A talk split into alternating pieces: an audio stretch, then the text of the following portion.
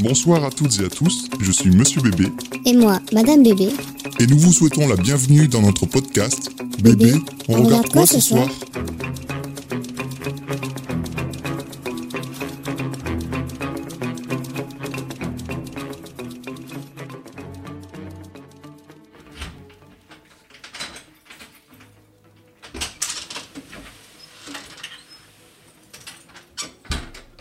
Bébé, on regarde quoi ce soir? Je sais pas, bébé. Tu veux voir quoi? Un bon film, bébé. Ok, bébé. On va essayer de voir ce qu'il y a d'intéressant. Ah ben tiens, il y a le nouveau Shyamalan au cinéma. On a qu'à aller voir ça. Vas-y.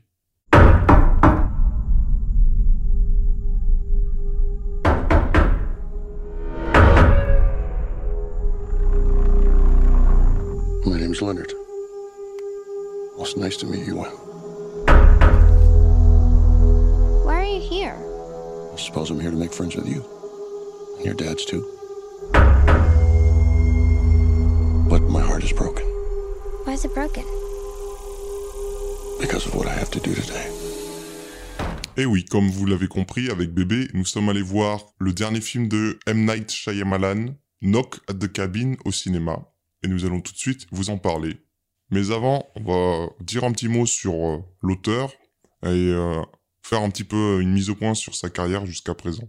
Donc, M. Night Shyamalan, euh, réalisateur américain très connu de nos jours, qui a percé un petit peu dans les années 2000 et c'est là qu'il a connu son heure de gloire. C'est quoi la particularité de ce réalisateur?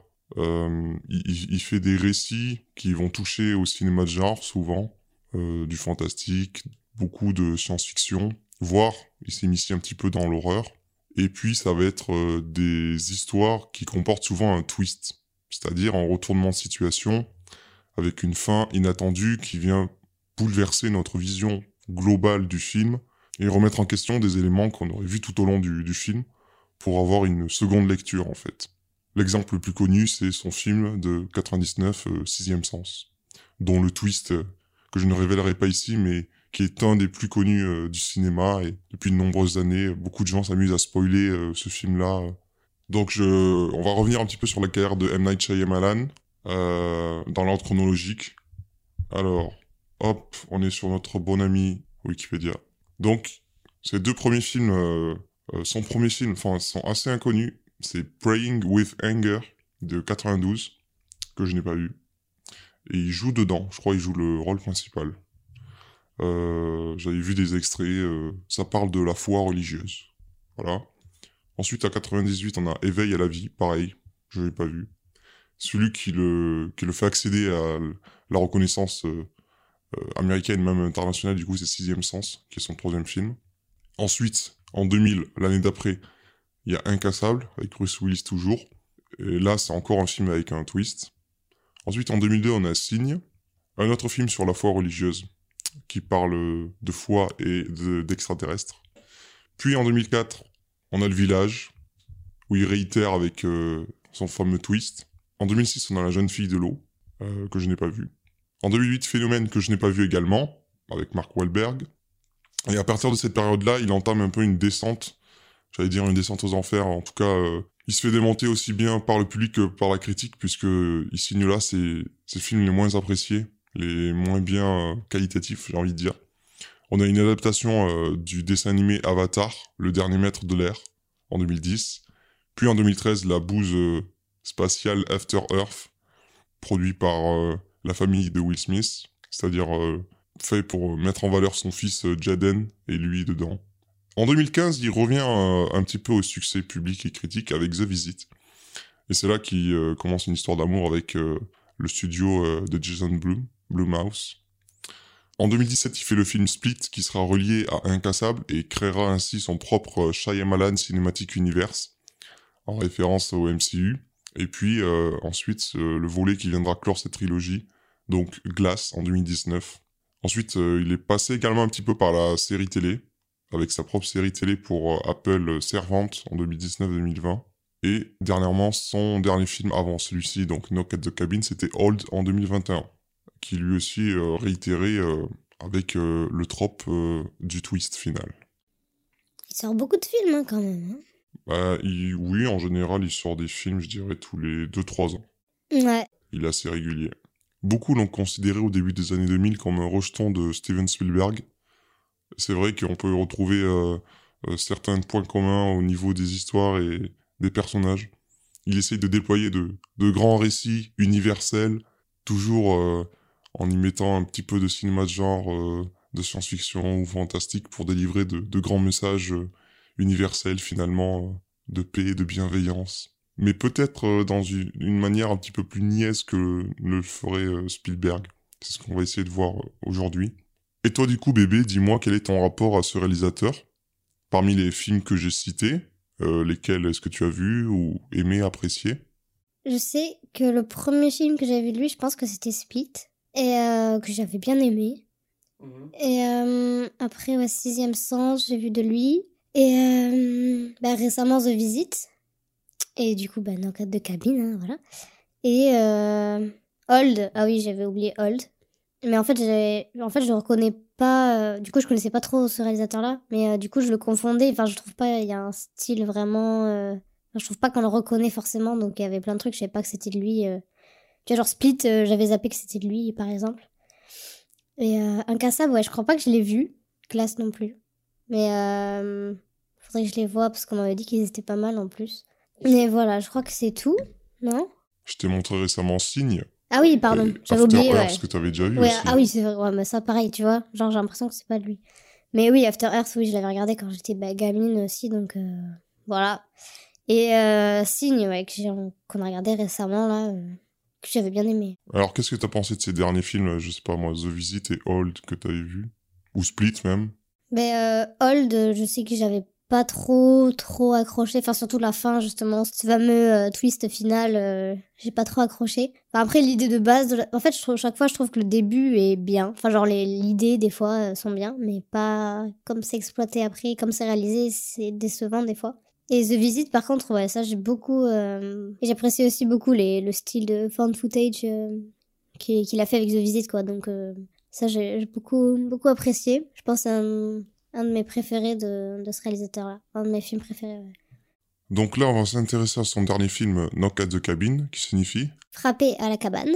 Oui, parce que cabine en anglais, ça veut dire euh, cabane, comme la cabane dans les bois. C'est même un type de sous-genre de film d'horreur, les films de cabane dans les bois, Cabin in the Woods. Et donc là, euh, bah parce que l'action se passe euh, au sein d'une forêt, dans une cabane. Au sein de ce film, on retrouve au casting du coup euh, Dave Batista, alias l'ancien catcheur Batista, qui était déjà présent dans plusieurs films à savoir en tant que Drax dans Les Gardiens de la Galaxie. On l'avait aussi trouvé en antagoniste chez Denis Villeneuve pour son film Dune ou Blade Runner 2049. Mais euh, là, c'est la première fois, je crois, qu'il tient un rôle euh, aussi important. Pas, enfin, il n'y a pas de premier rôle à proprement parler, mais c'est un des rôles principaux qui parle pas mal. Et euh, ouais, qui s'en sort plutôt pas mal. On retrouve également euh, Rupert Grint, donc qui jouait Ron Weasley dans la saga Harry Potter. Et Jonathan Groff, euh, l'acteur phare de la série de Fincher sur Netflix euh, Mindhunter, qu'on a pu retrouver récemment en tant qu'antagoniste également dans le dernier Matrix euh, Resurrections, et euh, qui avait commencé euh, dans la série euh, de Ryan Murphy, Glee, la série de comédie musicale. Voilà pour moi de mon côté les interprètes que j'ai pu identifier au fil des campagnes promotionnelles de ce film. Et les autres, donc il y a une femme une femme black qui jouait déjà dans le précédent film de Shyamalan, à savoir Old, et euh, bah, Ron Weasley euh, qui jouait dans sa série Servante. Donc voilà, un petit peu la, connexion qui s'est établie. Alors de quoi parle ce film? Eh Bien le synopsis, le voici. On suit donc euh, une famille en vacances, à savoir euh, le couple Andrew et Eric avec leur fille adoptive Wen. Donc ils sont en vacances dans le New Jersey, dans une forêt, euh, qu'ils ont sûrement loué cette petite cabane et ils sont dérangés par quatre étrangers qui viennent les voir et les prennent en otage et leur demandent de les aider à stopper la fin du monde qui est imminente en faisant un choix qui pourrait tout changer. Je propose qu'on évoque du coup euh, notre avis général sur le film, chacun à notre tour, mais euh, sans spoilers si possible. Il y aura une partie spoilers juste après où on pourra lâcher les chiens comme on dit. Alors du coup bébé, euh, Qu'est-ce que t'as pensé de ce film? À quoi ça t'a fait penser? Dis-nous tout. Alors, oui, je dirais que j'ai bien aimé le film. Enfin, j'ai passé un bon moment, euh, ça va. Je sais que j'ai euh, bien aimé la tension un peu au début euh, de qu'est-ce qu'ils vont faire. Enfin, c'est quoi le choix à faire. En gros, il y a un peu une espèce de suspense pendant bon, une bonne partie du début. Après, oui, je m'attendais peut-être à avoir... Après, c'était moins de 12, mais je sais pas, je trouvais que la violence visible aurait été plus percutante, peut-être j'aurais été peut-être nécessaire. Je sais pas, c'est peut-être à cause de toi, tu me montres trop de trucs euh, où faut de la violence. Du coup, je m'attendais à voir la violence et en fait, là, on la voit pas. Donc, euh, un côté pas décevant, mais euh, voilà, soft, quoi, on va dire. Tout public. Et sinon, oui, j'ai bien aimé. Après, là, sans parler de spoiler, bah, je vais m'arrêter là, quoi. Enfin, dans le sens où j'en parlerai peut-être plus librement tout à l'heure. Mais ouais, après, je trouve juste la fin un peu décevante, comme beaucoup de films que j'ai pu voir de ce réalisateur-là. Donc euh, voilà, je sais pas si tu partages ce sentiment aussi là. Alors de mon côté, euh, comme toi, j'ai globalement apprécié euh, le film qui nous tient en suspense, comme tu as dit, tout le long. On est assez tendu comme les personnages, en se demandant comment ça va finir. en fait, le film, il était un petit peu ce à quoi je m'attendais quand j'ai vu les bandes annonces il y avait un mystère autour de, on sait pas, euh, en gros, c'est des inconnus qui viennent, euh, c'est des inconnus qui viennent euh, faire irruption dans la vie de cette petite famille tranquille. Et du coup, ça ressemble, enfin, non, c'est pas que ça ressemble, on est carrément dans le genre du home invasion. Ouais, le huis clos. Et du huis clos. Effectivement, la bande-annonce laissait supposer que ça serait un huis clos qui se passerait entièrement du coup dans cette cabane. C'est mm. exactement le, cas. Après, moi, je voulais dire ainsi un autre truc. Je pensais que ça allait faire plus peur, peut-être, qu'autre chose. Mm. Genre que l'invasion allait être beaucoup plus lente. Enfin, non, pas, pas forcément plus lente, mais genre qu'il allait avoir euh, un vrai esprit de parasite qui vient, tu vois, un truc comme ça. Qui est beaucoup plus de tension, mais euh, qui font peur, quoi. Finalement, c'était pas. Euh, ça faisait pas peur, quoi. Enfin, je veux dire, pas, pas du tout. Ouais, non, moi, je m'attendrais pas à ce que ça fasse énormément peur. Il a jamais fait de même quand, quand je disais, quand il a un pied qui est dans l'horreur, c'est jamais vraiment de l'horreur pure, euh, de la frayeur. Il y a, il y a quelques moments, en fait, c'est ça.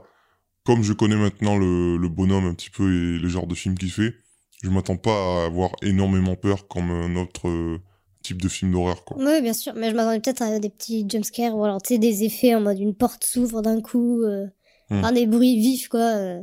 Après, moi, j'ai justement aimé ce côté. Euh, on n'a pas le temps, euh, comme dans tout type de film, d'avoir une scène d'exposition, d'installer le truc, et ensuite un élément déclencheur vient. Là, c'est-à-dire que ça s'installe directement, c'est assez rapide, et on perd pas de temps. C'est-à-dire, euh, ouais, dès les dix premières minutes, bah, ça nous a annoncé ce pourquoi on voulait aller voir le film. C'est-à-dire, qu'est-ce qu'est-ce que veulent ces gens? Y a pas Quelle est leur revendication C'est direct le plat, quoi. Pas d'amuse-bouche. Mm. Et du coup, pour moi, c'est également euh, un petit peu le point négatif, c'est que du coup, quand tu n'as pas eu le temps de présenter tes personnages dès le début, ils se présentent pendant le film.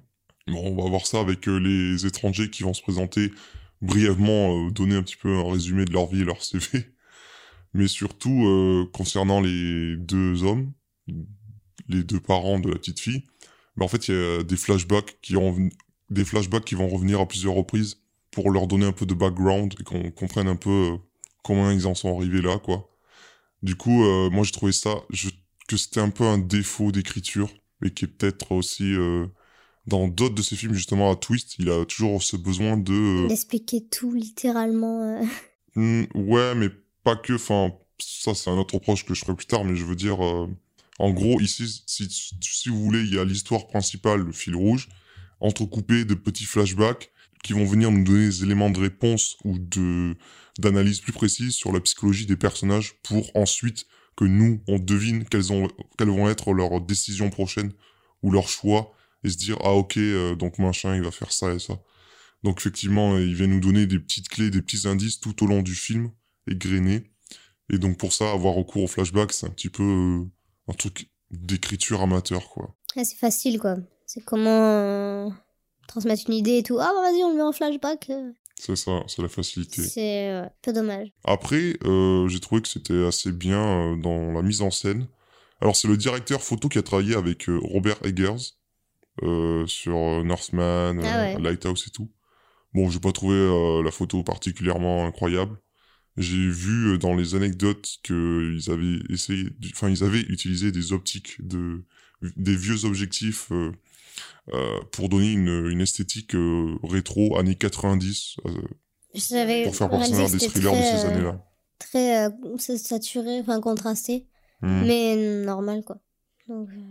Par contre, ce que j'ai trouvé intéressant, c'est qu'il y avait beaucoup de gros plans sur des visages pas mal de gros plans et du coup ça rendait la chose oppressante. On était enfermé dans le cadre avec euh, euh, les personnages quoi. Il y avait pas beaucoup de plans larges ou quoi qui nous permettaient de prendre respirer un petit peu. Et donc ça ça participe pour moi au, côté huis clos euh, oppressant. Donc ça j'ai trouvé que c'était plutôt bien pensé.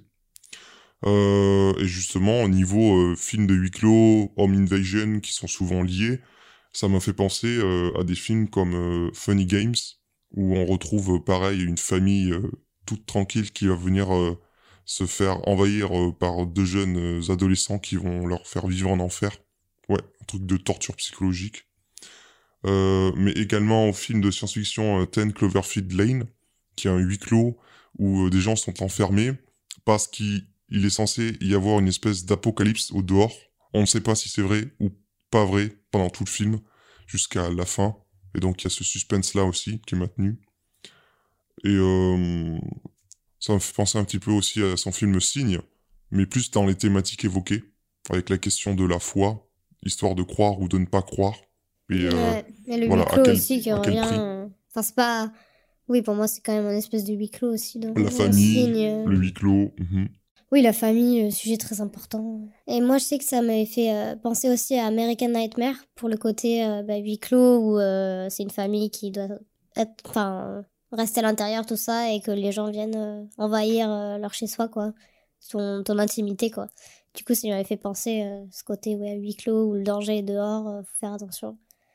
Donc, ouais, ça m'avait fait penser à ça aussi. Mhm. Et après, beaucoup de films dans la science-fiction, ou par exemple Apocalypse Zombie ou je sais pas quoi, où bah, t'as ton chez toi et à un moment, euh, t'as des étrangers qui vont venir et tu sais que le danger apparaît, quoi. Comme euh, Bird Box ou quoi, ou beaucoup de films de science-fiction avec ces thématiques-là de fin du monde, tout ça, voilà. Ça m'a également fait penser de mon côté euh, au Covid. bon, on verra un petit peu plus tard pourquoi. J'ai eu l'impression que c'était un film pas beaucoup de budget, tu vois. Ouais. Et le fait qu'il tourne dans un seul lieu, enfermé en huis clos. Euh, est-ce que je me suis posé la question que est-ce que ça aurait été tourné euh, pendant la période Covid? Et euh, tu vois, il y a beaucoup de gens qui ont essayé de faire des films et du coup ils faisaient, ils limitaient les déplacements des gens, donc ils tournaient mm. dans un seul endroit et tout.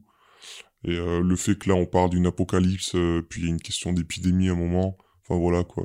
Ouais, bah, c'est possible. Hein. Surtout que les seules images du monde un peu qu'on voit, c'est à la télé, quoi. Donc, euh, très facile ouais, c'est ça. C'est ça. Il y, a, un truc de facilité euh, d'évoquer un truc euh, global, mondial, et tu, veux, tu peux pas le montrer autrement que par des images de journaux télé, quoi, de fausses images, quoi.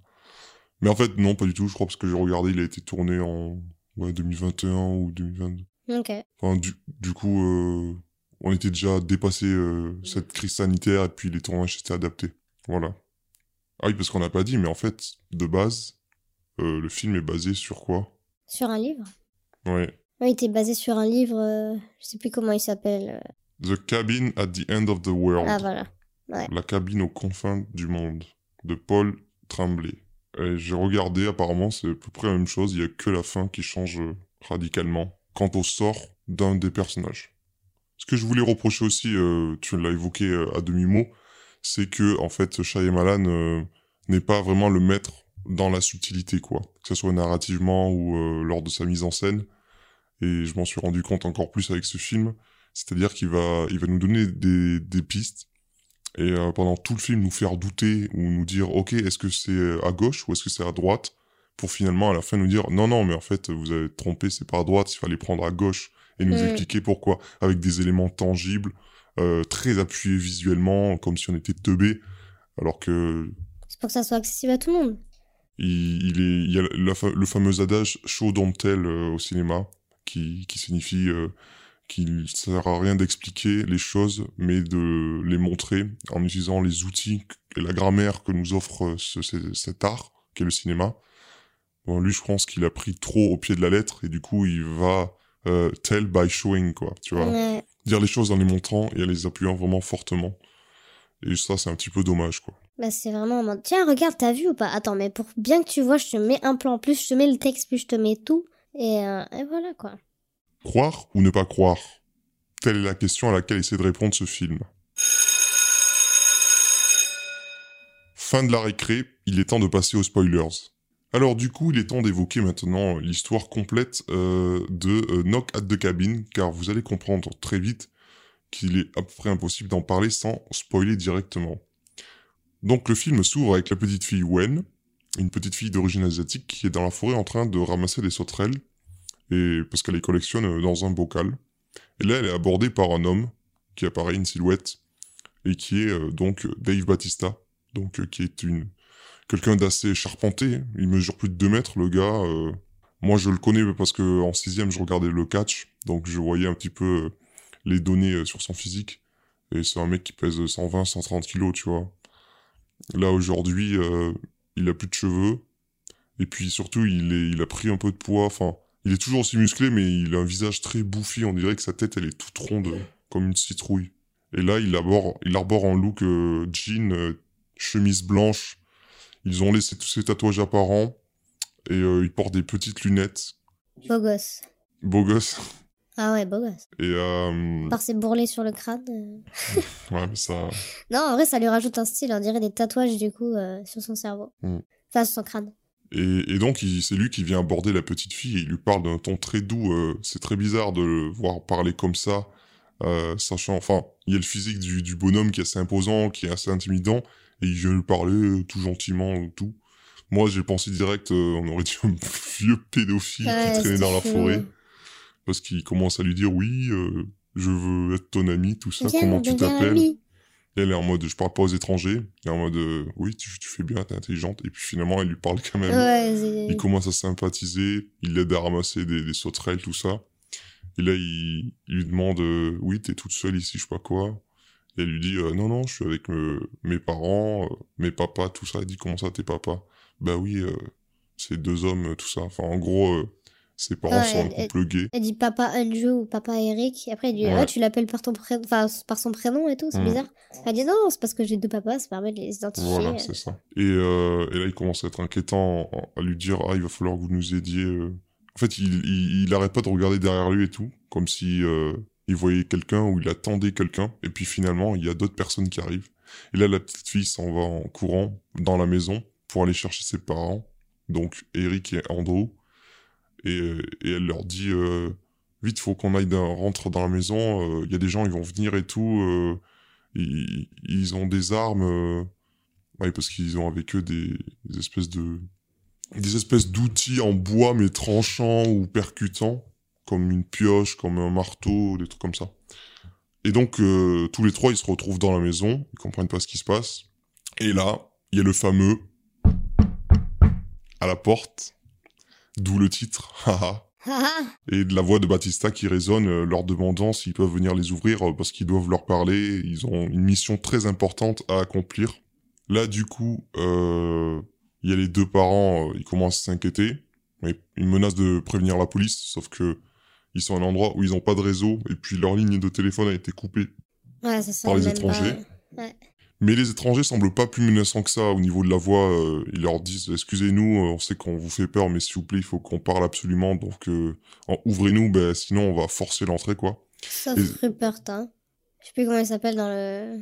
dans le film. Oui. Rupert, genre, il parle. euh, Lui, il... ouais, il a l'air quand même vachement menaçant. hein. Et donc ils finissent par entrer.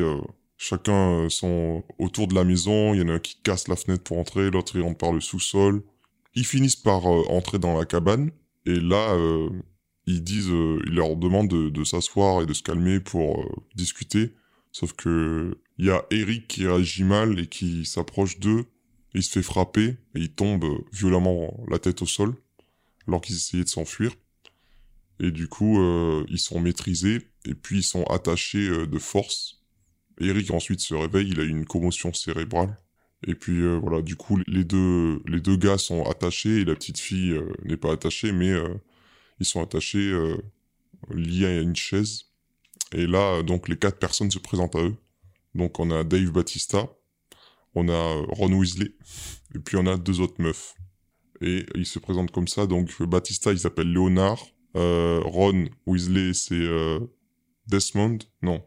Raymond. Redmond, ouais. Et les deux meufs, c'est Sabrina et Adriane. Et donc là, qu'est-ce qu'ils leur disent? Ils essaient de leur expliquer. Ils leur disent que euh, ils se connaissaient pas eux quatre avant, qu'ils s'étaient jamais rencontrés, mais qu'ils ont tous eu des visions particulières et que c'est ça qui les a attirés euh, pour venir rencontrer cette famille. Et donc là, il leur annonce quelque chose de terrible. Il leur annonce que c'est l'apocalypse et euh, que du coup, un des, un des trois doit mourir en tant que sacrifice pour sauver l'humanité et tout. Et euh, du coup, euh, voilà, ils sont face à un, choix décisif qu'ils doivent faire. Et bien sûr, ben, ces derniers ne le croient pas du tout, ne les croient pas du tout, du tout, parce que ça sort de nulle part. ils viennent en bon, alors c'est l'apocalypse, s'il vous plaît, tuez un de vous trois là, et le monde ira mieux, tu vois. Voilà, exactement. Soit euh, ils doivent faire le choix cornélien de sauver euh, leur famille ou le monde entier. C'est ce que, en tout cas, leur annonce ces quatre personnes qui surgissent de nulle part. Et euh, effectivement, c'est un sacrifice puisqu'ils doivent choisir entre eux trois et ne pas se suicider parce que ça comptera pas. Mm. Donc voici ce qui est annoncé. Finalement, c'était pas une, trop une surprise pour moi parce qu'il me semblait dans les bandes annonces qu'il y avait déjà un petit peu cette idée-là. En tout cas, c'était suggéré il y avait une, une, une, réplique euh, de Batista qui disait euh, oui, euh, on va vous demander un sacrifice et tout.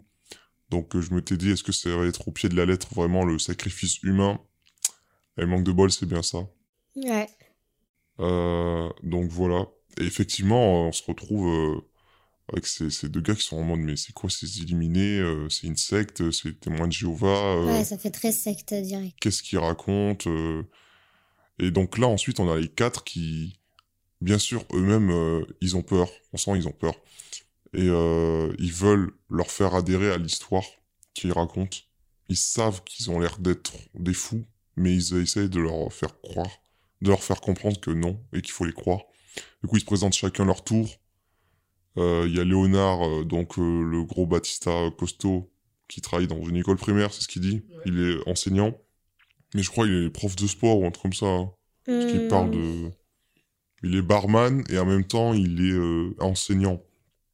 Mais il montre une photo de ses élèves à un moment et on dirait euh, comme un coach de sport, tu vois, ils ont des tenues. Euh, ça serait plus logique. Enfin, je sais pas, je suis pas sûr. son gabarit peut-être.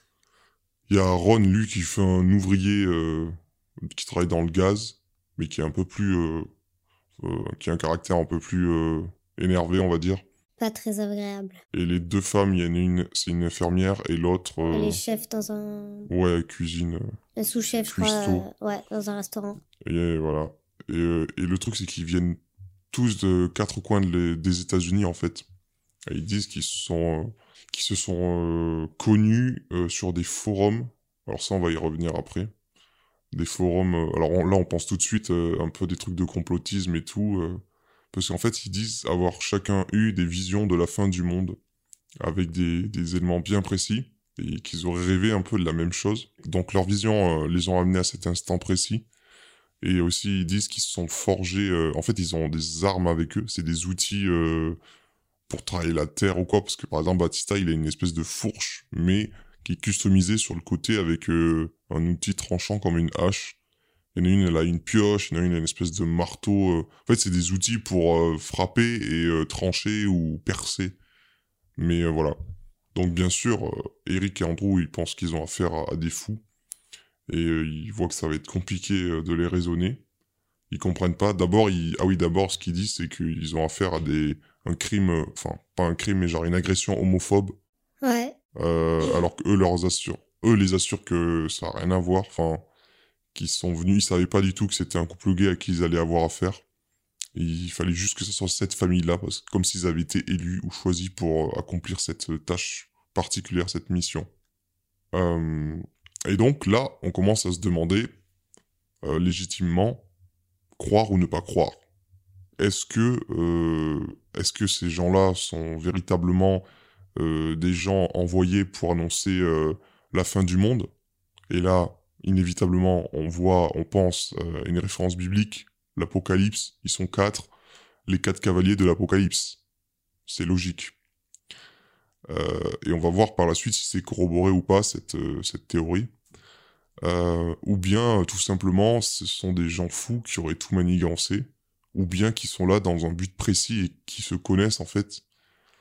Et, et c'est là que du coup commence à se dessiner pour moi deux types de visions. Avec d'un côté donc Andrew, qui lui va être le mec plutôt rationnel, qui va chercher tout le temps à venir démonter un petit peu leur argumentaire et leur prouver que bah c'est fou, enfin ils sont fous, que c'est faux tout ce qu'ils racontent. Et de l'autre côté, on a Eric qui lui va plus être dans l'écoute et euh, va petit à petit peut-être être amené à avoir euh, cette croyance, avoir la foi en fait. En fait, c'est ça l'histoire, c'est tout comme le film Signe l'été, qui parlait d'un prêtre qui avait perdu la foi suite à un incident grave et qui ensuite, euh, il y avait tout un cheminement pour la retrouver. Mais là, c'est un petit peu ce truc de, est-ce que auras-tu la foi ou ne l'auras-tu pas? À quel point on est prêt à être irrationnel pour avoir la foi? Il y a tous ces questionnements-là, quoi. Et, le... et en plus, le fait que ça soit en rapport aussi avec l'Apocalypse, on est encore plus dans le truc biblique, euh, religieux, euh, voilà, la métaphore.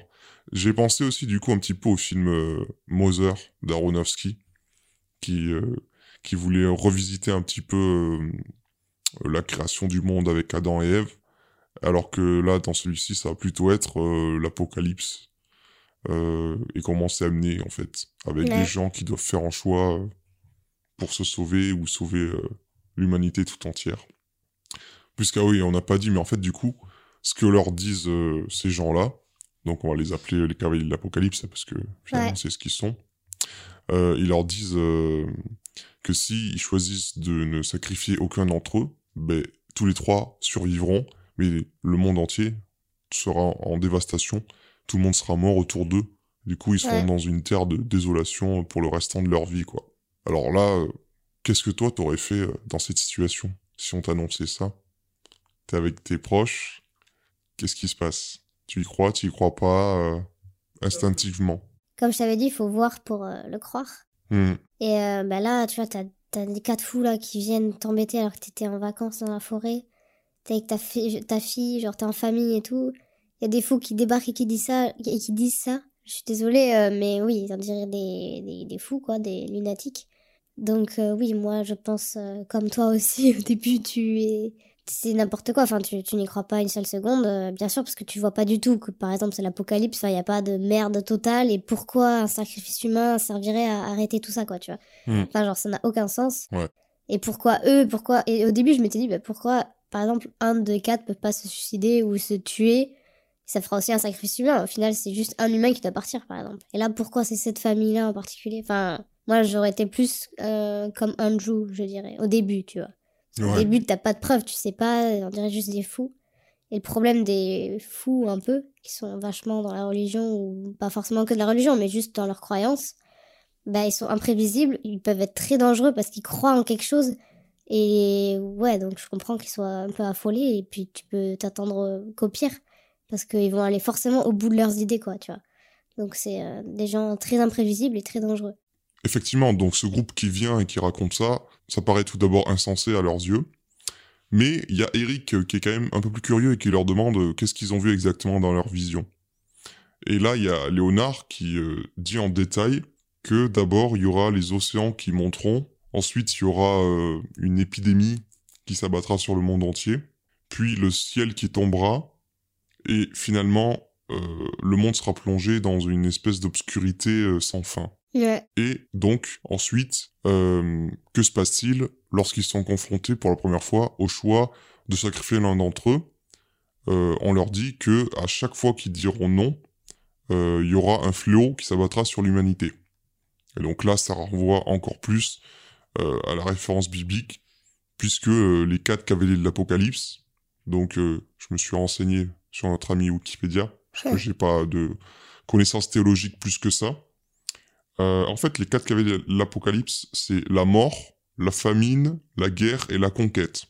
Et en fait, du coup, euh, chacun, en gros, ils ont chacun un cheval euh, avec une couleur déterminée qui se rapporte un petit peu à leur attribut. Et puis, euh, je sais pas dans quel ordre c'est lancé, mais il va y avoir par exemple la famine qui va s'abattre avec les gens qui ont faim, tout ça.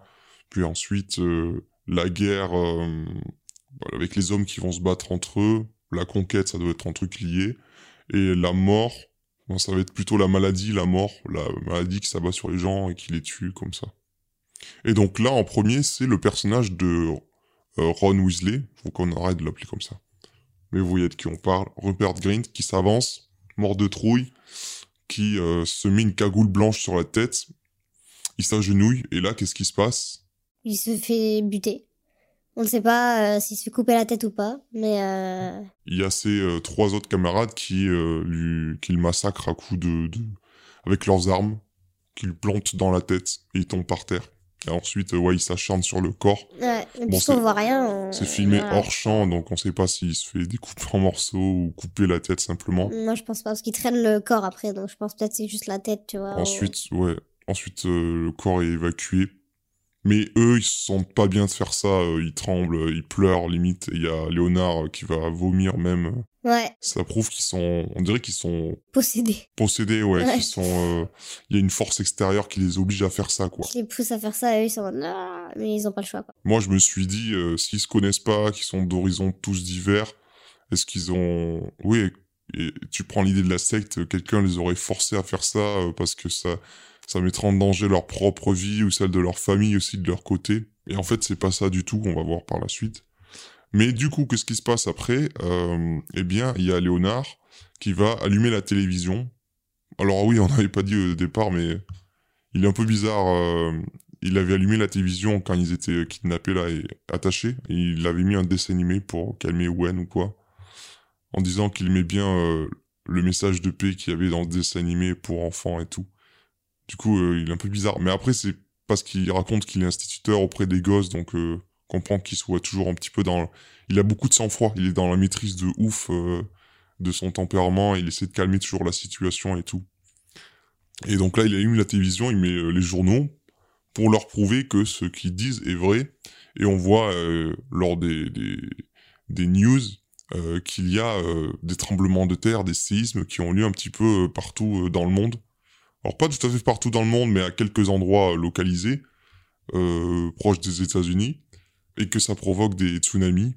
Et donc là, euh, le couple n'est toujours pas convaincu, surtout Andrew qui dit que bah, c'est des endroits où il y a souvent ce genre d'incidents, de, euh, catastrophes naturelles qui se produisent, ou en tout cas c'est annoncé que ça a eu lieu il y a 4 heures, donc ça serait avant qu'il soit arrivé euh, sur les lieux, et ça n'aurait aucun rapport, ce serait juste une simple coïncidence. Et en plus, qu'est-ce qui se passe? Andrew a l'air de reconnaître euh, un des leurs agresseurs en la personne de Redmond, donc euh, Ron Weasley, qui dit qu'il l'aurait agressé plus il y a quelques années de cela euh, dans un bar.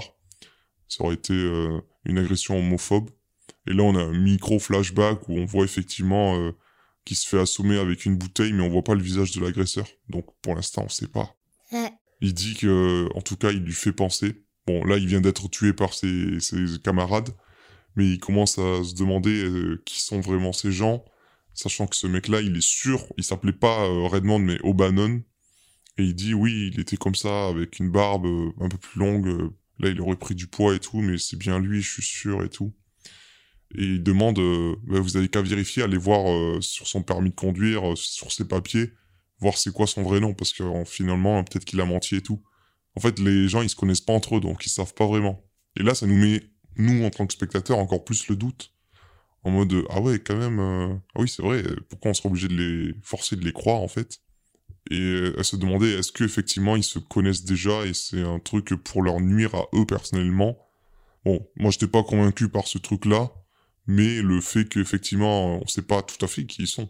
Moi, j'y ai cru euh, à leur discours et tout, mais bon. Mais moi, je sais que, tu sais, à un moment, ils commencent à accuser un peu... Euh, vous êtes là pour vous venger et tout. Euh, mais pour moi, c'était un peu une sorte de. En même temps, peut-être lui, il pensait vraiment que c'était ça, mais pour moi, c'était plus en mode pour le retourner à l'envers. En mode euh, aussi, vous, vous êtes coupable et tout, vous dites que vous êtes des gentils, tout ça, mais non, vous êtes avec un agresseur. Pour retourner la situation en mode, bah, vous vous faites passer en mode, oh, on n'y peut rien et tout. Enfin, pour euh, basculer et peut-être que eux soient libérés d'une certaine. Enfin, d'une certaine manière, un peu de la manipulation hmm. psychologique, tu vois, en mode pour retourner les, les rôles, quoi. Mais euh, en fait, c'est ça a vite euh, changé de sujet, quoi. Mais il y avait un départ, je trouvais, de cette tentative-là de manipulation. Ouais, tout à fait. Et, euh, et donc, du coup, en fait, ah oui, on a oublié de dire, mais juste avant qu'il se fasse exécuter, il dit, il dit une phrase, c'est maintenant une partie de l'humanité a été jugée. Ah ouais. Et c'est ça qui déclencherait le fléau, parce qu'il y a son sacrifice, et ensuite il y a un des fléaux qui s'abat sur la Terre. Et ça correspond euh, au premier qui avait été décrit par Léonard, à savoir euh, les océans monteront, et ils envahiront tout sur leur passage. Du coup, euh, qu'est-ce qui se passe? Eh bien, là ils leur disent, écoutez, on, on verra demain si vous, vous avez fait un choix cette fois-ci. Donc là, moi j'ai trouvé ça assez marrant, parce que je me suis dit, mais attends, genre ils vont les laisser, ils, ils vont revenir le lendemain et tout. Ouais, ça, je En trouve fait- ça bizarre. Et en fait, non, non, euh, juste, euh, ils sont là euh, à les garder en captivité. Ils regardent toujours sa montre, on dirait qu'il y a, il y a un temps pour faire les choses et tout. C'est pas bien précisé ça, mais il y a vraiment un truc important qui est le temps, l'horloge de l'apocalypse qui approche et tout. Là, on a l'occasion un petit peu de un peu plus les connaître. Du coup, on a Adriane, la cuistot, qui leur fait à manger.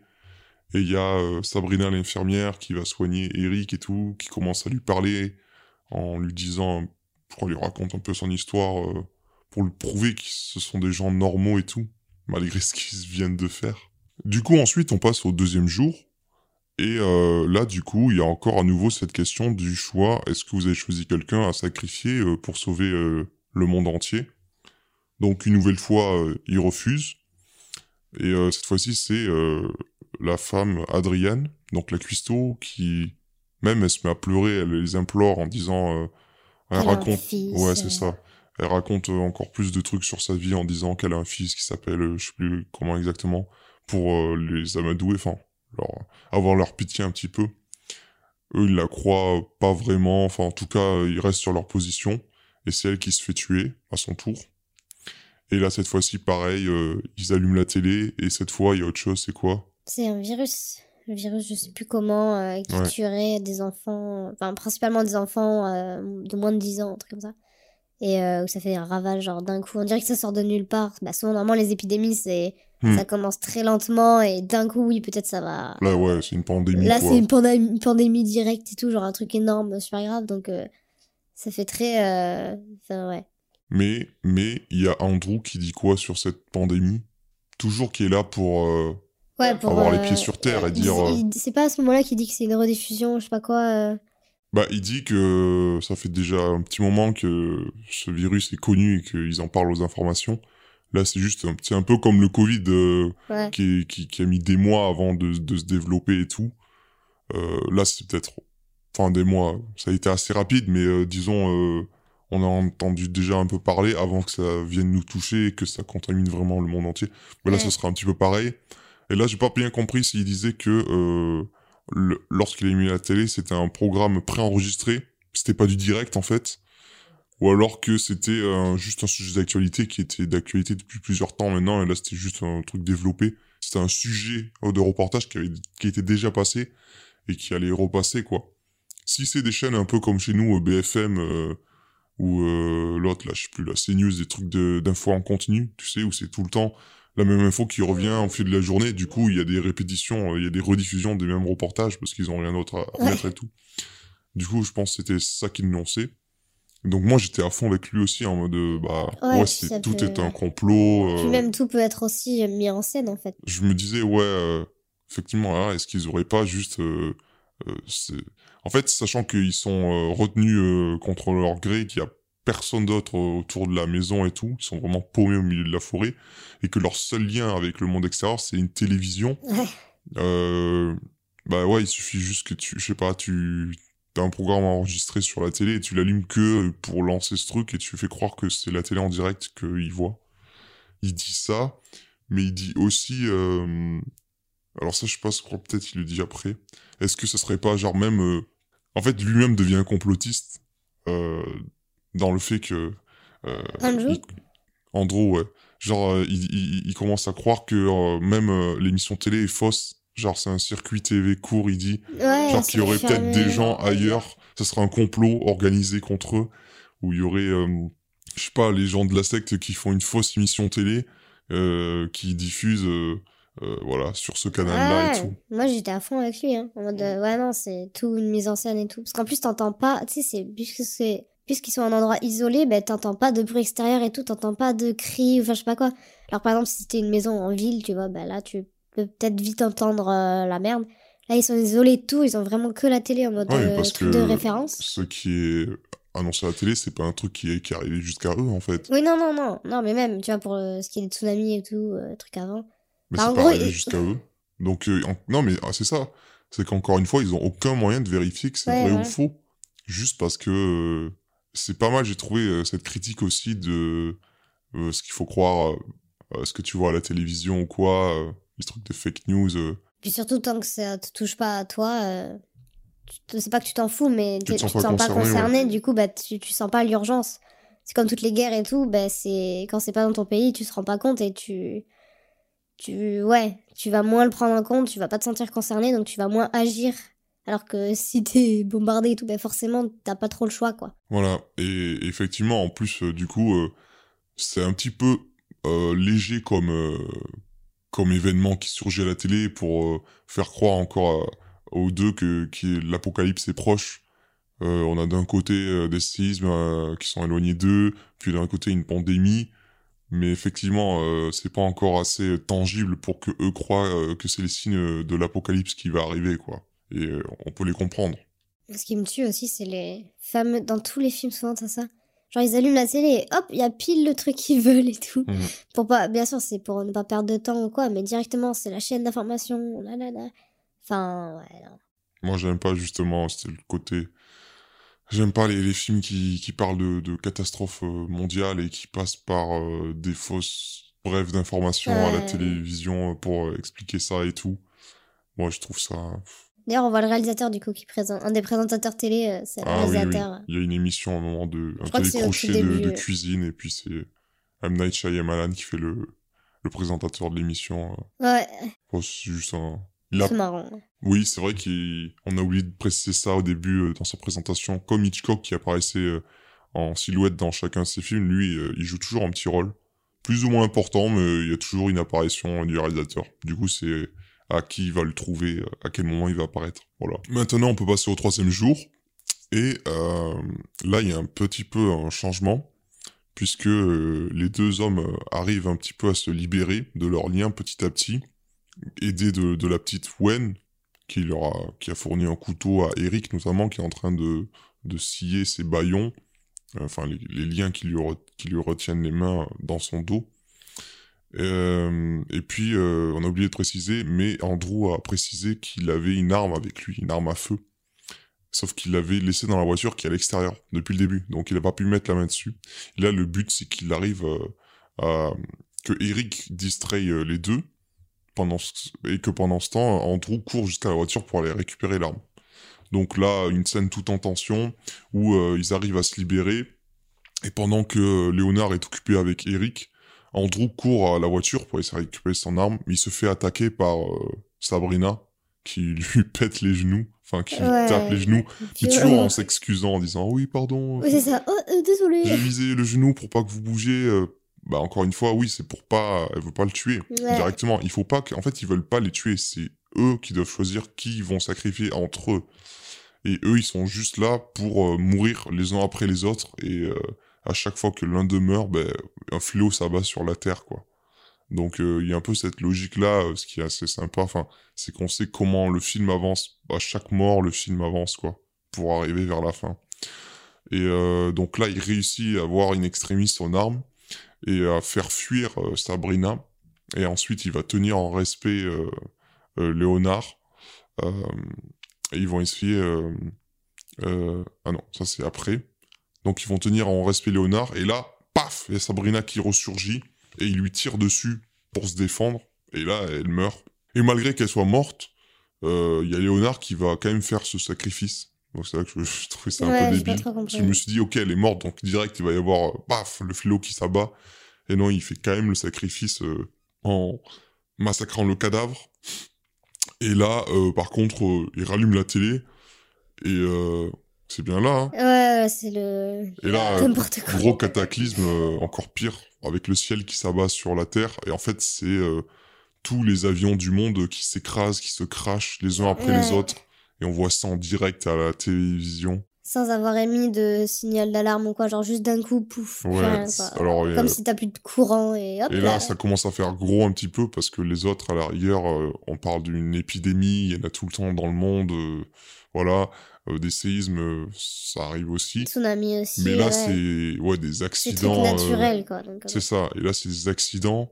Et Andrew dit, oui, c'est du terrorisme. Et là, il s'enferme un petit peu, il se voile la face, en fait.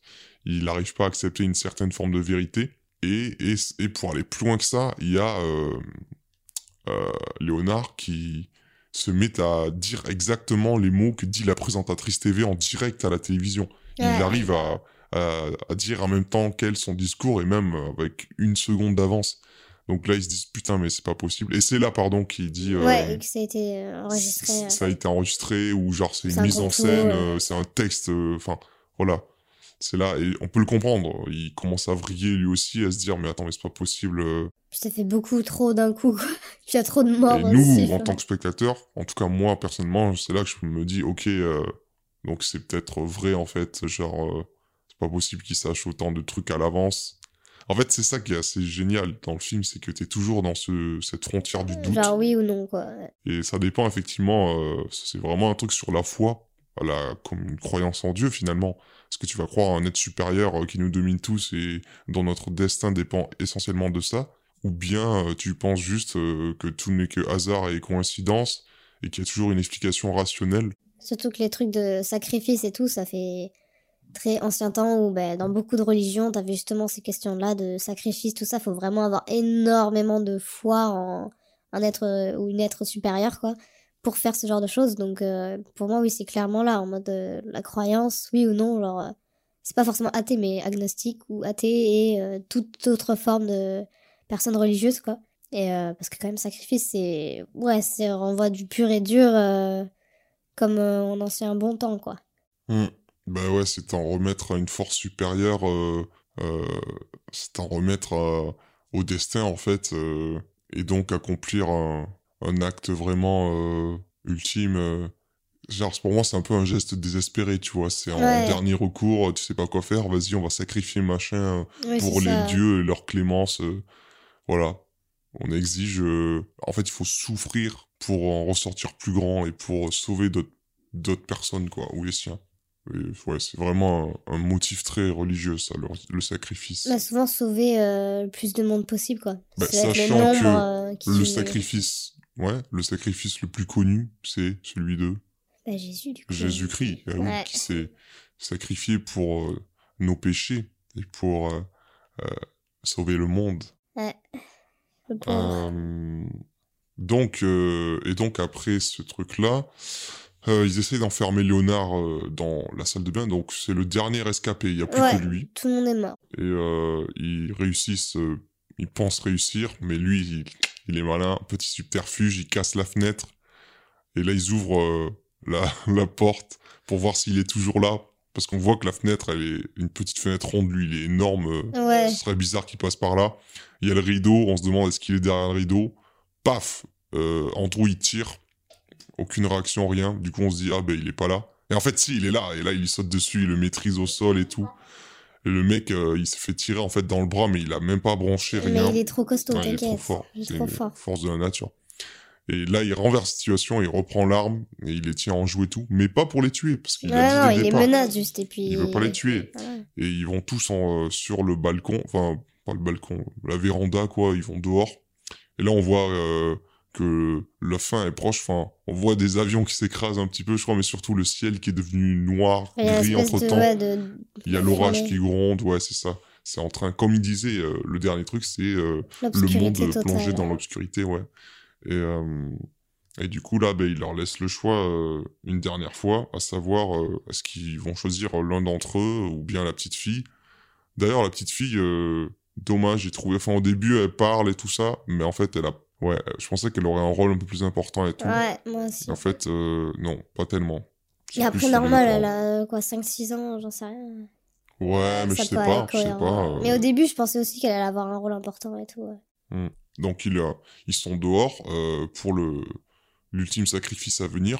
Et j'ai oublié de préciser aussi avant que euh, lorsque Andrew est allé récupérer son flingue, il a vu que leur voiture, euh, les pneus avaient été crevés, donc ils ont même plus de moyens de s'échapper de là.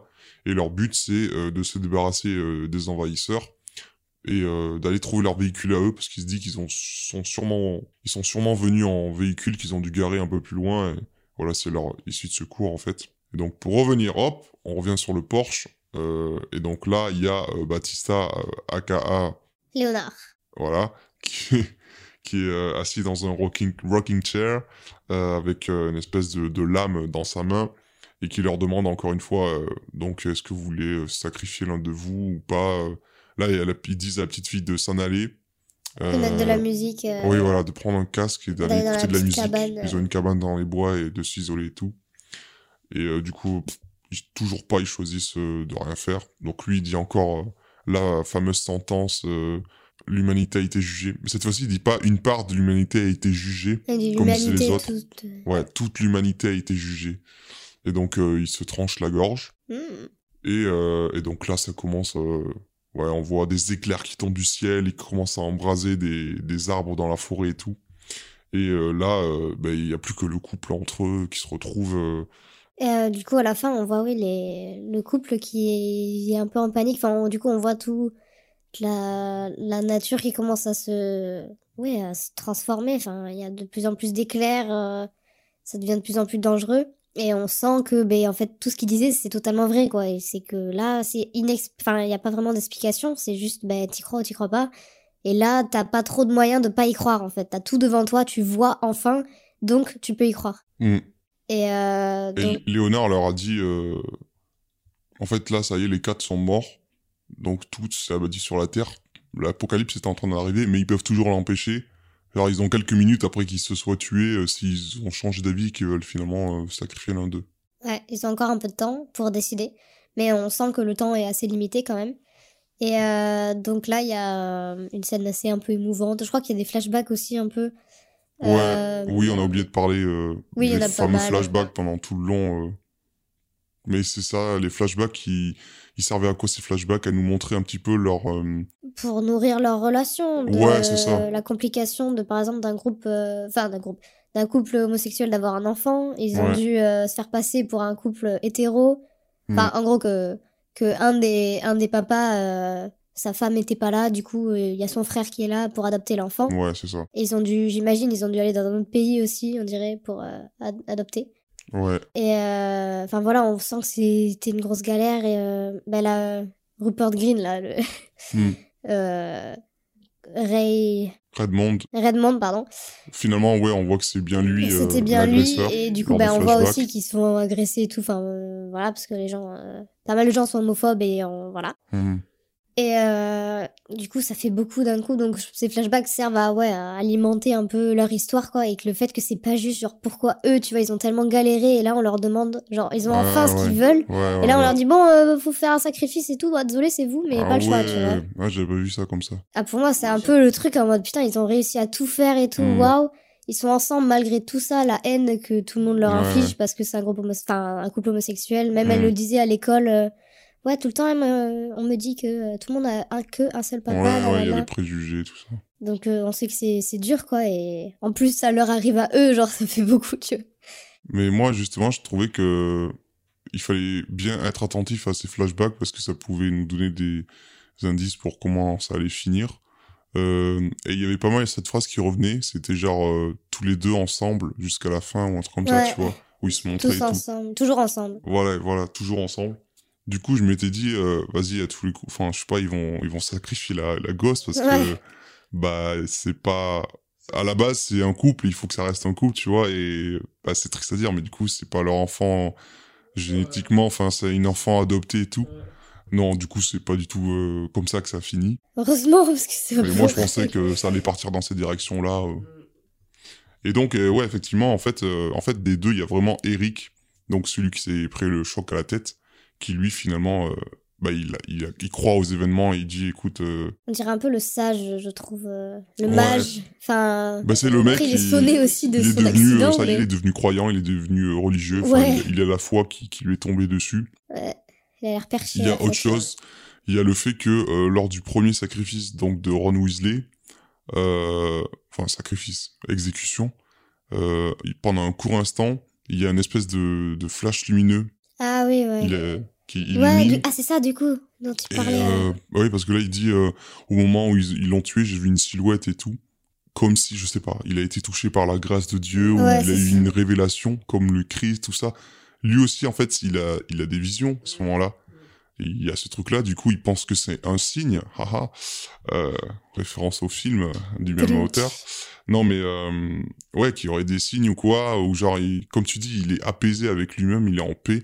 Et il sent que en fait c'est lui des deux qui doit partir euh, qui doit être sacrifié en fait il est prêt à accepter Il le, choix il dit qu'il voit un futur euh, avec euh, Andrew et sa fille Ouais. qui est adulte et tout. là euh. il, il- il nous évoque une de ses visions et on la voit mis en image où il y a Andrew plus vieux qui est avec leur fille aussi devenue adulte et tout et donc il dit que c'est comme ça que ça doit se passer tout ça Qui conduit une belle voiture d'ailleurs. J'étais là, ok, ouais, ils se mettent bien. et, euh, et aussi il y a cette idée de l'amour pur comme tu disais on le flashback euh, permet de voir euh, qu'ils ont bah, ils s'aiment d'un amour pur et leur fille a été élevée dans a baigné dans cet environnement très sain et tout Ouais. C'est ce que disait Léonard aussi, genre pourquoi eux ont été choisis, c'est juste pour ce côté euh, amour pur et tout. on se fait, on euh, peut nier tout ça, mais Oui, ça, ouais, ce serait une des seules raisons. Mais en même temps, ça peut être injuste. euh, oui c'est injuste parce qu'ils quand ont. tu vois comment ils ont galéré euh, Ouais. pour obtenir ça et tout. euh. Ah oui, ils ont pas le privilège d'un couple hétéro, tu vois, à avoir un peu Et une justement, c'est pour ça euh. que sinon, ça serait pas un sacrifice. Il faut que ça soit, ça tombe sur des gens. Euh, ouais, qui ont souffert pour en arriver là, mais qui maintenant, du coup, euh, ils sont heureux. Et sinon, c'est pas drôle. Ouais, bien sûr, ce c'est vraiment de- horrible, quoi. Est-ce que tu vas, es prêt à renoncer à ton bonheur personnel que tu as mis tant de temps à obtenir pour... euh, sauver euh, le monde. Le monde. Et en plus, Andrew, je sais qu'il fait une remarque à un moment en mode, ben, pourquoi sauver? En gros, il s'en fout, genre, il veut juste sauver sa famille Ouais, parce qu'ils sont battus Ils justement un- pour ça. il a un Et les- sentiment très égoïste au, au départ et tout, mais on arrive à le comprendre. Bah, c'est ça, ça se comprend de ouf parce qu'ils en ont galéré et tout. Il y a beaucoup d'homophobes et tout. Et euh, il en fait, il en parle justement de ça, que les gens ne nous aiment pas, ils ont peur de nous et tout. Et t'as justement le contraire un peu, l'opposé, Eric, qui va lui dire, ah oui, mais les gens ont peur et tout, c'est pour ça, genre, euh, il justifie pas non plus euh, l'homophobie, hein, mais il dit juste que, bah, euh, il regroupe juste l'humain, tu vois, genre, l'humain est comme ça, euh, l'humain a peur, tout ça, là, là. T'as un peu vraiment les deux caractères opposés, quoi, au final. Mm, ouais, tout au long, et là, ça s'affirme encore plus. Et par contre, pour moi, il y a un truc qui fait tâche, c'est une espèce de...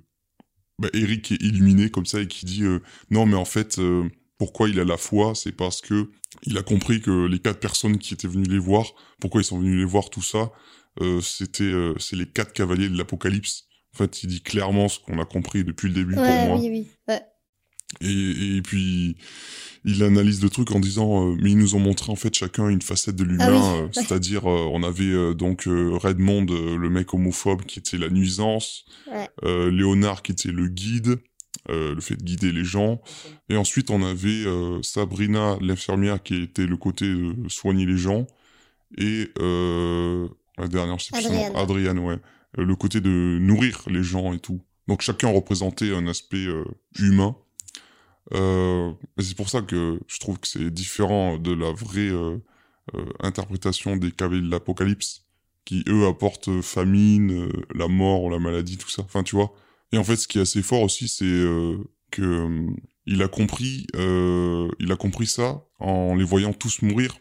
Et en fait, c'était un peu le destin. Ils étaient obligés de de mourir un par un et d'avoir chacun de ces fléaux qui apparaissaient pour que ils arrivent à comprendre que ah ouais, euh, ils parlent d'apocalypse, ils sont quatre. Ah ok, c'est les cavaliers de l'apocalypse. euh. Bon après nous on se moque parce qu'on est spectateurs, donc c'est notre but d'avoir ce recul-là par rapport aux personnages qui eux sont censés être dans l'histoire et la vivre. Donc ils sont pas forcément aussi clairvoyants que nous, mais quand même là. euh, Oui, mais ça va. Franchement, je trouve que t'es dur. Vraiment, Ah c'est ouais. accessible à tout le monde comme ça. Enfin, il a pas de. C'est pour ça que ce film est bien, oui, mais il pourrait être refait plus subtilement, on va dire. Mais là, au moins, il est accessible à tous. Genre, par exemple, un enfant de 12 ans, il peut voir ça et il- voilà, il en mode Ah oui, c'était ça, d'accord. Tu vois, enfin, ouais, bon, on en, sympa. on en parle après. euh, pour moi, c'est un défaut du film. Mais euh, du coup, euh, donc, euh, bah, euh, Andrew euh, tue Eric, qui a décidé euh, d'être le sacrifice pour sauver l'humanité.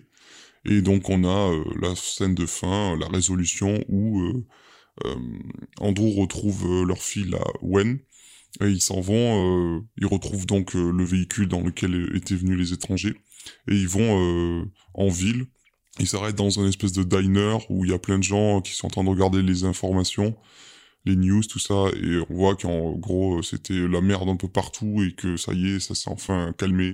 Genre, il n'y a plus de raz de marée, euh, les vagues se sont retirées euh, aux endroits, mais il y a quand même pas mal de morts de gens qui sont décédés dans les catastrophes naturelles arrivées un peu partout sur le globe, ou dans les accidents des avions qui sont crashés, tout ça, ils pourront pas euh, l'empêcher.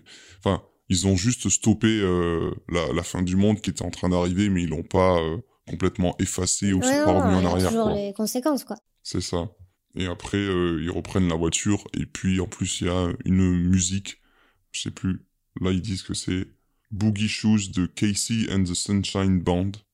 Bon, c'est une musique très connue euh, qui était déjà utilisée dans les bandes annonces et qui est dans le film euh, pour symboliser un moment euh, heureux. C'est le moment où ils arrivaient justement à la cabane et ils écoutaient ça en voiture et tout. Donc là, ça leur rappelle Eric qui vient d'être sacrifié. Et donc voilà, l'image se termine sur ça un peu, on va dire une espèce de happy end mais amer quoi, parce que finalement bah, surtout que on, il lance, euh, enfin il allume euh, la voiture, la musique se lance. Du coup il éteint. Après la fille le enfin remet la musique. Ça dure un peu, enfin cette scène est assez longue et j'aimais bien. Et après, euh, ouais, Andrew il l'a re-éteint, enfin ça fait que éteindre, rallumer en mode oui, non, est-ce que c'est bien ou pas, on ne sait pas, tu vois. Et je voulais dire aussi, à un moment quand ils sont du coup dans l'espèce de bar là, au bord de la route, dans le café, et euh, qui a la télé et qu'ils disent que tout va bien et tout. À un moment, ils précisent quand même que ça fait deux heures que il euh, y a rien eu, tout ça. Ouais. Donc, euh, je trouvais ça quand même bizarre. parce qu'on sait très bien que ce genre de truc peut pas s'arrêter d'un coup, tu vois. Hmm. Genre, c'est rarement possible, quoi. Sauf dans ce truc de foi, tout ça, donc, ça veut dire que tu penses que ça serait arrêté avant que Eric soit tué, par exemple? Bah, Je sais pas, mais il y a de des trucs bizarres. Euh. Après, non, je pense pas, c'était juste bizarre comme disent ça comme ça. C'est juste qu'on n'a pas vu le temps passer, mais genre, entre le moment où il y a eu le dernier, le sacrifice, tout ça, et qu'ils sont allés dans le, le diner, euh, bah, il s'est pas si c'est écoulé du temps, tu vois. Oui, c'est vrai. En fait, c'est ça pour moi le point négatif, c'est que, euh, il vient nous prendre la main à la fin, Shyamalan, en, en nous disant, euh, ok, euh, tu pensais que mon histoire, ça allait être ça ou ça, et eh ben, je vais te dire, en fait, oui, c'est ça.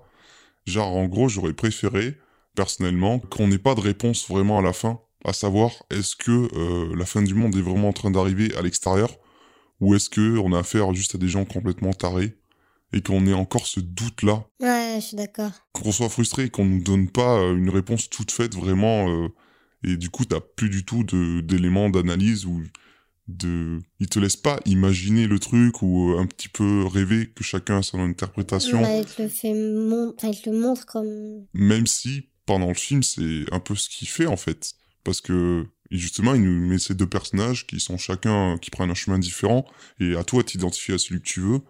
Mais au final, euh, c'est comme dans le film Signe, euh, qui pour moi était un peu un truc de propagande religieuse, en mode oui, c'est important d'avoir la foi. Alors je crois que lui, il est, il est assez attaché à ça s'il vient développer cette thématique euh, dans plusieurs de ses films. Et donc là, oui. Mais ouais, je crois que je l'avais vu parler dans une interview du, du fait de d'être dans une croyance de, de, choses extraordinaires qui nous dépassent, tu vois. Donc, miracle.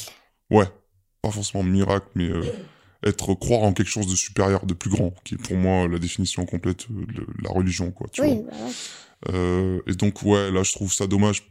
Pas forcément qu'il ait choisi le, le, chemin de ok, c'est important d'avoir la foi, ça nous sauvera et tout, mais plus ouais que la trajectoire de ces personnages, elle soit clairement définie à la fin, quoi, et que on nous laisse pas euh, trop de d'imagination quoi. Ouais, oui. D'interprétation à nous-mêmes.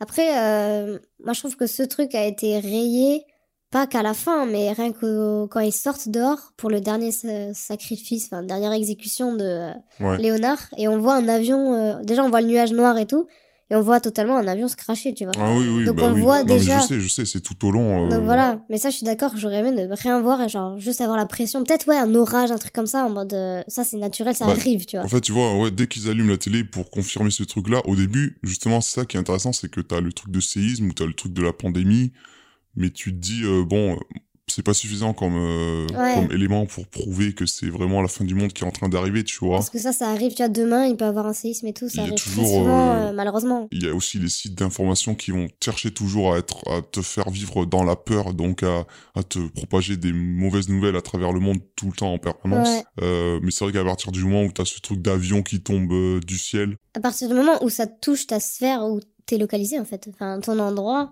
oui, mais bah non, mais encore une fois, il n'y a pas d'avion qui tombe. Euh, non, bien sûr, mais ils le voient, quoi. Enfin, ça les touche maintenant, eux ouais, aussi. on le voit, ouais. Le nuage noir et tout, euh, l'orage qui gronde. Euh. Oui, bah là, ça vient confirmer, oui, que tout ça est vraiment vrai, quoi. Et c'est ça qui les pousse aussi à faire ce sacrifice. Mais c'est ça, qui était intéressant, c'était travailler sur la notion de frontière aussi. Euh, T'es sur un truc de huis clos, t'as ces gens fous qui t'enferment, et tu sais pas ce qui se passe vraiment à l'extérieur, t'es coupé du monde. Ouais. Ton seul lien, c'est la télévision, mais t'es pas sûr de ce qui est montré. C'est eux qui vont l'interpréter en tant que signe de fin du monde. Et toi, qu'est-ce qui te pousse à, les croire ou pas, tu vois? Mais du coup, euh, ouais, à partir du moment où t'as le truc des avions, puis surtout, il se met... Euh, non, j'allais dire, euh, il y a le moment où il, répète ce que dit la journaliste. Enfin, il répète pas, il, il anticipe ce qu'elle va dire. Ouais. Euh, et là, moi, j'étais à fond dans le truc du complot en mode, ok, c'est une fausse émission TV et tout. Euh, genre, t'es borné jusqu'au bout dans ton idée de, non, mais je peux pas y croire, euh, ça me dépasse tellement que c'est pas possible. C'est marrant. Parce que moi, justement, j'étais plus, au début, j'étais là, oula, soit c'est un truc en mode, je sais pas, je m'étais dit, oui, ça fait un truc bizarre, complotiste ou j'en sais rien. Et après, je me suis dit, ouais, non, en fait, je pense qu'ils ont raison. Et c'est marrant parce que du coup, toi, tu serais plus un Andrew et moi plus un Eric. Ouais. C'est mm. fou. Ouais, peut-être. J'ai pas envie de mourir, moi.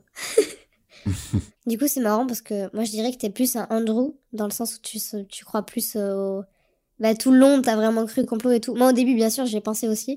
Mais après, c'était plus. Euh, je sais pas, je me suis dit, non, mais si, ils ont raison. Je me suis dit, oui, ils ont raison. Enfin, je sais pas pourquoi, je suis certaine que oui, ça va arriver comme ça. Parce qu'après, en même temps, pourquoi avoir fait ça? Pourquoi les sacrifices et tout? Donc, je m'étais dit, bah, si pour euh, la logique du film, en mode, ils vont pas tout, ça pour dire qu'au final c'est faux. Enfin, je sais pas, j'y ai cru. Du coup, c'est marrant. Genre, toi, tu serais plus Andrew et moi, euh, plus Eric. Ouais, je suis d'accord avec toi. Ouais. Moi, je me suis plus reconnu dans le personnage d'Andrew, effectivement, pour son côté rationnel. Mais après, c'est aussi le. C'est plus le, film, en fait. Je pouvais pas partir du principe que dès le début, euh, ok, on, part sur un truc un peu fantastique et tout, euh, connotance mystique, tu vois. il fallait que je sois raccroché à un truc réaliste. Et petit à petit, comme euh, le personnage d'Eric glissait dans euh, l'hypothèse que, ok, peut-être qu'on est face à quelque chose qui nous dépasse en fait. Et c'est pour ça que c'était intéressant. Est-ce que tu avais euh, d'autres éléments qui te semblent un peu flous, que tu voulais évoquer sur peut-être le choix de, des personnages ou leur trajectoire ou autre chose que tu as en tête? Mais, Je sais qu'au début, je me demandais, mais pourquoi ils tuent les gens ah, pourquoi eux, ils se, enfin, ils se tuent eux-mêmes pour euh, abattre les fléaux et tout. Mais du coup, en, y reparlant et tout ça, ça allait. C'était juste du coup pour faire avancer euh, bah, l'horloge euh, apocalyptique aussi. C'est un peu ça. Et mais genre, tu sais, le fait de devoir se tuer. Et puis, il y avait une hypothèse aussi dans le film qui disait que eh ben, ils ont pas envie de mourir seuls. Enfin, ils sont là aussi pour se retrouver avant la fin du monde et tout. Parce qu'il y a toujours une possibilité, un choix à faire de oui ou non euh, vous sauvez tout le monde ou alors vous restez que tous les trois quoi. Donc il y a aussi ce truc euh, très euh, aléatoire en fait au final une chance sur deux. Du coup je sais pas comme s'ils voulaient enfin ils abandonnent pas ils abandonner mais en mode ils quittent ce monde. Est-ce que tu penses qu'ils savaient qu'ils devaient tous mourir pour que Eric prenne conscience que ils avaient raison et que du coup lui-même se sacrifie après? Moi, je pense que oui. Non, mais moi, je pense que oui, parce que eux, c'est des gens comme, enfin, c'est des gens normaux, on va dire, tu vois. C'est pas des gens euh, fous, enfin. Ouais, mais c'est des, c'est des gens qui ont été choisis par quelque chose de supérieur. Si ils ont été frappés de ces visions-là, est-ce que tu penses qu'ils ont eu aussi comme vision comment ça allait se passer en fait? Peut-être des éléments, des trucs comme ça. Non, je pense qu'il y a eu quand même euh, des des moments imprévisibles, mais euh, je pense que oui, pour euh, moi, ils savaient qu'ils devaient mourir un par un pour vraiment leur montrer et voir les effets, sinon jamais quelqu'un va se buter comme ça en mode bon, ok, d'accord. Genre, imagine, ils toquent dedans en mode bon, un, de vous trois doit mourir, bon, ok, bah, salut. Genre, c'était sûr que il devait tuer euh, quasiment presque tout le monde. Moi, je m'attendais pas à ce qu'il tue non plus tout le monde. Ouais. Mais au final, c'est bien étalé dans le film, donc ça va. Hmm. Mais euh, ouais, c'était sûr pour que vraiment, euh, comme on disait, faut le voir pour y croire, quoi. C'est vraiment ça. Ouais. Il faut qu'il bute tout le monde pour qu'il voit enfin tout et pour après décider, enfin faire un choix, quoi. C'est ça. Mais ça tombe bien qu'on parle des étrangers. Petite anecdote sur eux, dans les... par rapport à l'analyse du film. Tu l'as déjà évoqué plus tôt, mais ils portent chacun euh, une couleur qui leur est propre, avec leur chemise. Euh, et donc ça fait référence, euh, pareil, à la symbolique des cavaliers de l'Apocalypse, que eux, c'était pas leur une couleur de vêtements, mais c'était ils étaient tous sur un cheval, tu vois, pour ça, le cavalier. Et chaque cheval avait une couleur euh, rapportée, du coup, par exemple, il y avait le vert pour la maladie, la mort, euh, je crois il y avait le rouge pour la guerre, le blanc pour la conquête, Et le noir pour le manque, euh, genre la nourriture, tout ça. La famille, famille, ouais, c'est ça. Et là, les couleurs, c'est pas tout à fait les mêmes choses, mais on a euh, donc Léonard qui va porter du blanc, euh, Redmond, ce sera le rouge, Sabrina du jaune et Ariane, Adriane, pardon, Du noir. bleu. Non, du bleu. Ah bon? Enfin, c'est un bleu marine euh, Ah, qui tend d'accord. sur- vers le nord. Bah oui, parce qu'il y a du jaune là, il n'y a pas du vert, tu vois, c'est pas tout à fait la même couleur. Euh, donc voilà, on a le blanc pour effectivement la... alors là je lis euh, sur IMDb, c'est en anglais, guidance, le guide, le blanc pour euh, la guidance, donc Ouais. peut-être ça la conquête. Rouge pour la malice, enfin, le, le- la nuisance. Le jaune pour euh, le fait de soigner et le bleu pour le fait de nourrir. Ouais, bah c'est ça. Et un petit élément qui est assez marrant, c'est si on regarde du coup le t-shirt de Andrew, donc celui qui survit, euh, en fait c'est un t-shirt gris et puis il y a des éléments de couleur. Et en fait il a euh, un petit peu de la couleur de chacun des cavaliers sur son t-shirt. Mm. Et donc c'est un peu un indice qui montre, que ce sera- que, qui montre que ce sera lui qui survivra au final. Quoi. Ouais. Mais ça, c'est euh, juste parce que je lis les anecdotes sur le film. Et donc voilà, c'est vrai qu'en revoyant des photos du personnage, on voit ce truc-là et Mm. c'est assez marrant à noter. Voilà, du coup, euh, bah, je pense qu'on a fait le tour euh, euh, des interrogations qu'on avait sur le film et des éléments d'analyse qu'on pouvait apporter.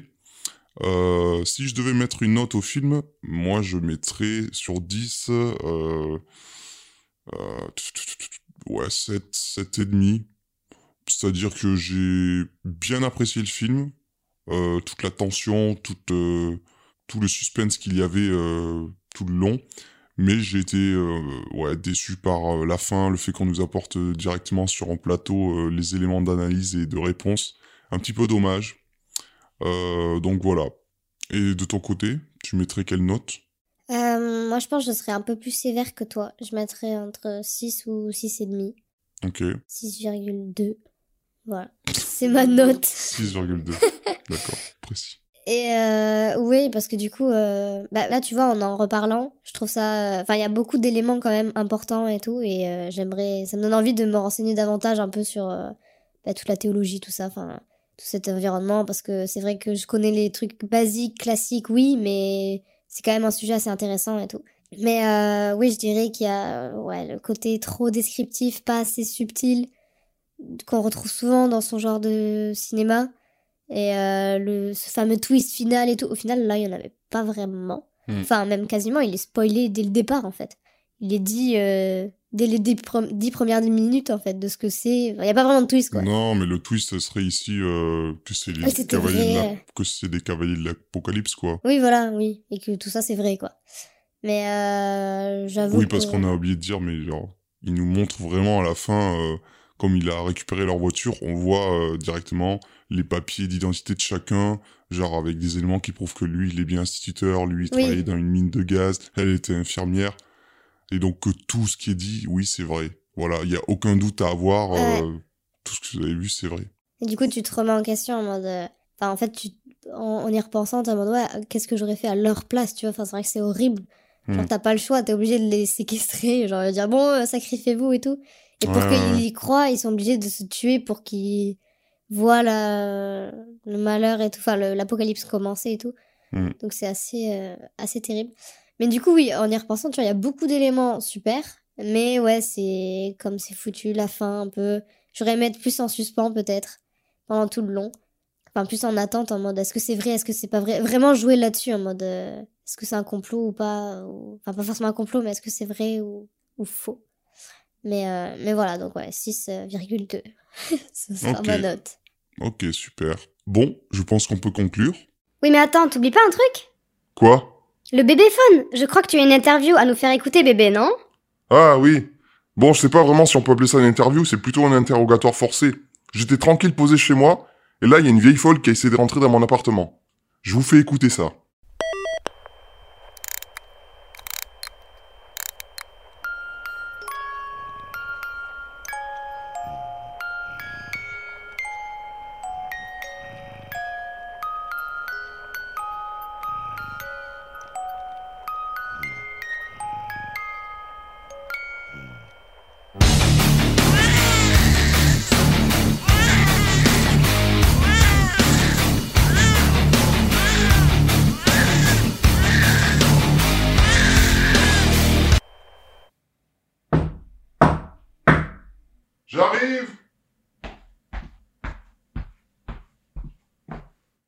Bonjour, c'est qui? J'ai pas de Judas à la porte pour voir qui vous êtes. Veuillez décliner votre identité, s'il vous plaît. Bonjour, je m'appelle Cynthia. Je voulais vous parler de... C'est pour les calendriers? J'ai déjà pris euh, celui des pompiers la semaine dernière. Non, c'est à propos de... Ah, c'est pour le gaz alors? Ça m'intéresse pas, madame. Je me chauffe avec EDF. Non, c'est... En fait, C'est pourquoi alors? Qu'est-ce que vous voulez? Est-ce que vous pourriez m'ouvrir, s'il vous plaît? J'aimerais discuter avec vous de la fin du monde. Ah, c'est une blague, c'est ça? Non, pas du tout. Il faut que vous fassiez un choix très important. Alors écoutez, madame, j'ai déjà du mal à choisir mon dessert quand je suis au restaurant, alors là... euh, Mais attendez, c'est important. Désolé, ça m'intéresse pas. Vous avez essayé de voir avec les voisins? Oui, personne n'a voulu m'ouvrir. Ah ben ça... euh, Écoutez, vous avez qu'à essayer avec la petite vieille du troisième. Elle est seule et elle aime bien avoir de la compagnie. Elle vous ouvrira sûrement. hein. Ah d'accord, merci. Oui, allez, bonne journée et bon courage.